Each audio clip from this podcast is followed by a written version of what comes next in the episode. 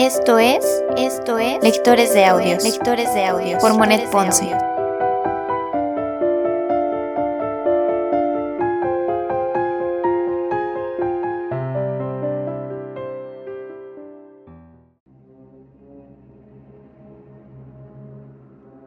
Segunda temporada. Segunda temporada. Frankenstein.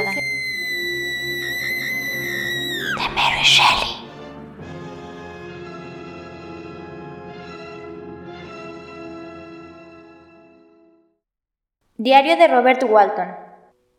13 de agosto 1700. El afecto que tengo por mi huésped aumenta cada día. El pobre me inspira a la vez admiración y compasión hasta un punto asombroso. ¿Cómo es posible contemplar a un ser tan noble destruido por el dolor sin experimentar una profunda pena? Es tan bondadoso e instruido, y su mente es tan cultivada que cuando habla, sus palabras, si bien escogidas con el mayor gusto, fluyen sin embargo con rapidez y con una elocuencia sin par. Ya se encuentra muy repuesto de su enfermedad y se pasea continuamente sobre cubierta, vigilando obviamente por si acaso aparece el trineo que lo precedía. Sin embargo, aunque sufre, no se aísla por completo en sus preocupaciones, sino que muestra un vivo interés por los proyectos de los demás. Frecuentemente hablamos de los míos, los cuales yo le he confiado sin reservas. Escucha con atención todos mis argumentos que esgrimo a favor de mi éxito, y también todos los pormenores de las medidas que he tomado para obtenerlo. Y por su simpatía al utilizar el mismo lenguaje de mi corazón, ha logrado que le muestre las ansias que inflaman mi alma, contándole además, con un entusiasmo desbordado, que sacrificaría con alegría mi fortuna, mi vida y todas mis esperanzas si pudiera con ello llevar a término mi empresa. La vida o la muerte de un hombre, le dije, no son sino un precio pequeño que hay que pagar cuando se trata de adquirir los conocimientos que yo busco, dado el beneficio que alcanzaría y transmitiría después, a favor de la raza humana. Mientras hablaba de esta forma, una sombra de tristeza fue invadiendo la faz de mi interlocutor. Noté al principio que trataba de controlar sus emociones. Se cubrió el rostro con las manos y mi voz tembló al descubrir que le corrían abundantes lágrimas entre los dedos. Un gemido escapó de su pecho jadeante. Hubo una pausa, y al fin habló él, con acento entrecortado. Infeliz. ¿Acaso quiere compartir mi locura? ¿Ha probado también de ese brebaje embriagador? Óigame, déjeme que le cuente mi historia y verá cómo aparta la copa de sus labios. Como puedes imaginar, tales palabras excitaron en alto grado mi curiosidad, pero el gran dolor que se apoderó del desconocido consumió sus escasas fuerzas, y fueron precisas muchas horas de reposo y de conversación tranquila para que recobrase la calma.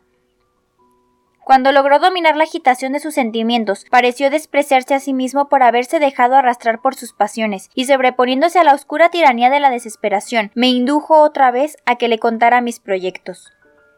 Me pidió que le narrase la historia de mis años mozos, lo que hice en pocas palabras, aunque suscitó las más diversas reflexiones. Le confesé mi deseo de encontrar un amigo, de mi anhelo de encontrar a alguien con el cual simpatizara mi espíritu, y le expresé mi convicción de que un hombre no podía tener la felicidad si no gozaba de esta bendición del cielo. Estoy completamente de acuerdo con usted, dijo el desconocido. Somos seres incompletos, hechos solo a medias. Necesitamos otra persona mejor, más inteligente y sensata que nosotros, como debe ser un amigo, para que nos ayude a perfeccionar nuestra naturaleza débil e imperfecta. Hace tiempo tuve un amigo, el más noble de todos los seres humanos, Estoy en condiciones, por lo tanto, de opinar con conocimiento de causa sobre la amistad. Veo que usted tiene esperanzas y todo un mundo por delante, y no hay razón alguna para desesperarse. Pero yo. Yo por el contrario lo he perdido todo, y no puedo empezar otra vida de nuevo. Al decir esto su fisionomía reflejó una tristeza muda y serena que me llegó a lo más profundo del corazón.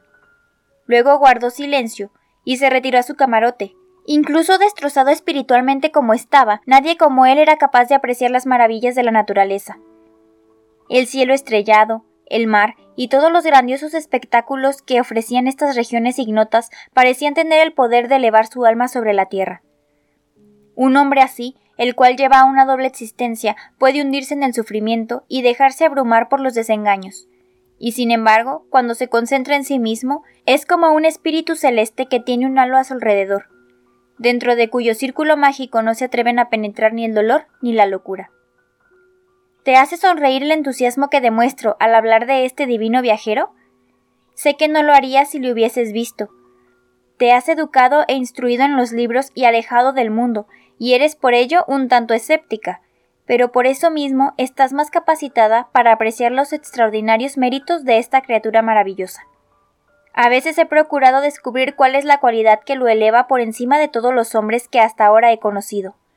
Creo que es su discernimiento, su perspicacia intuitiva, su penetración en las causas de las cosas, su claridad y precisión sin igual, y a esto se añade una facilidad de palabra y una voz cuyas variadas entonaciones tienen una musicalidad que cautiva el alma.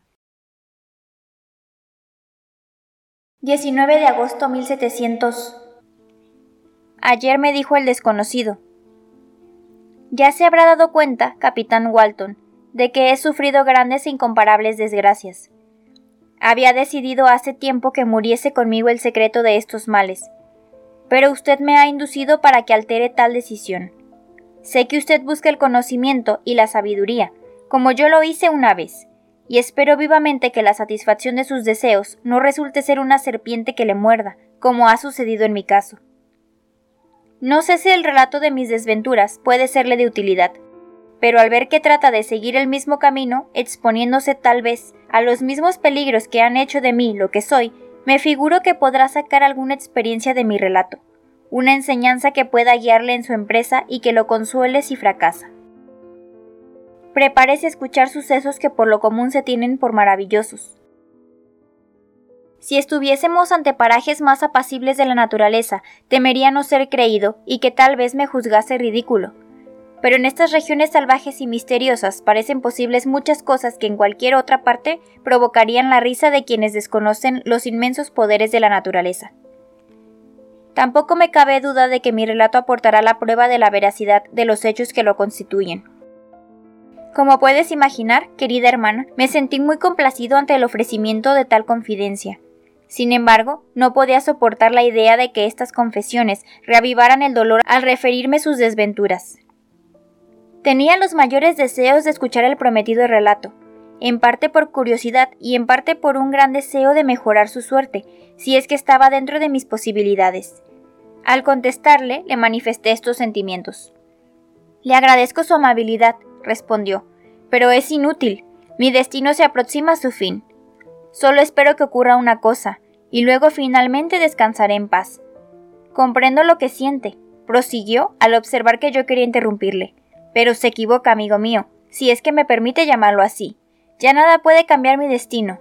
Escuche mi historia y sabrá cuán irrevocablemente es ya. Y me dijo que comenzaría su relato al día siguiente, cuando estuviese yo desocupado, libre de las obligaciones de a bordo. Esta promesa me arrancó las expresiones más cordiales de agradecimiento. He decidido, por lo tanto, consignar por escrito cada noche, siempre que mi deber no me lo impida, y tratando de ser lo más fiel y apegarme a sus propias palabras, lo que él me cuente durante la jornada. En caso de estar muy ocupado, tomaré al menos algunas notas. Sin duda este manuscrito te proporcionará el mayor placer, pero yo, que le conozco y escucho la historia de sus propios labios, con cuánto interés lo leeré en el futuro, Aún ahora, al dar inicio a esta tarea, su voz modulada suena en mis oídos.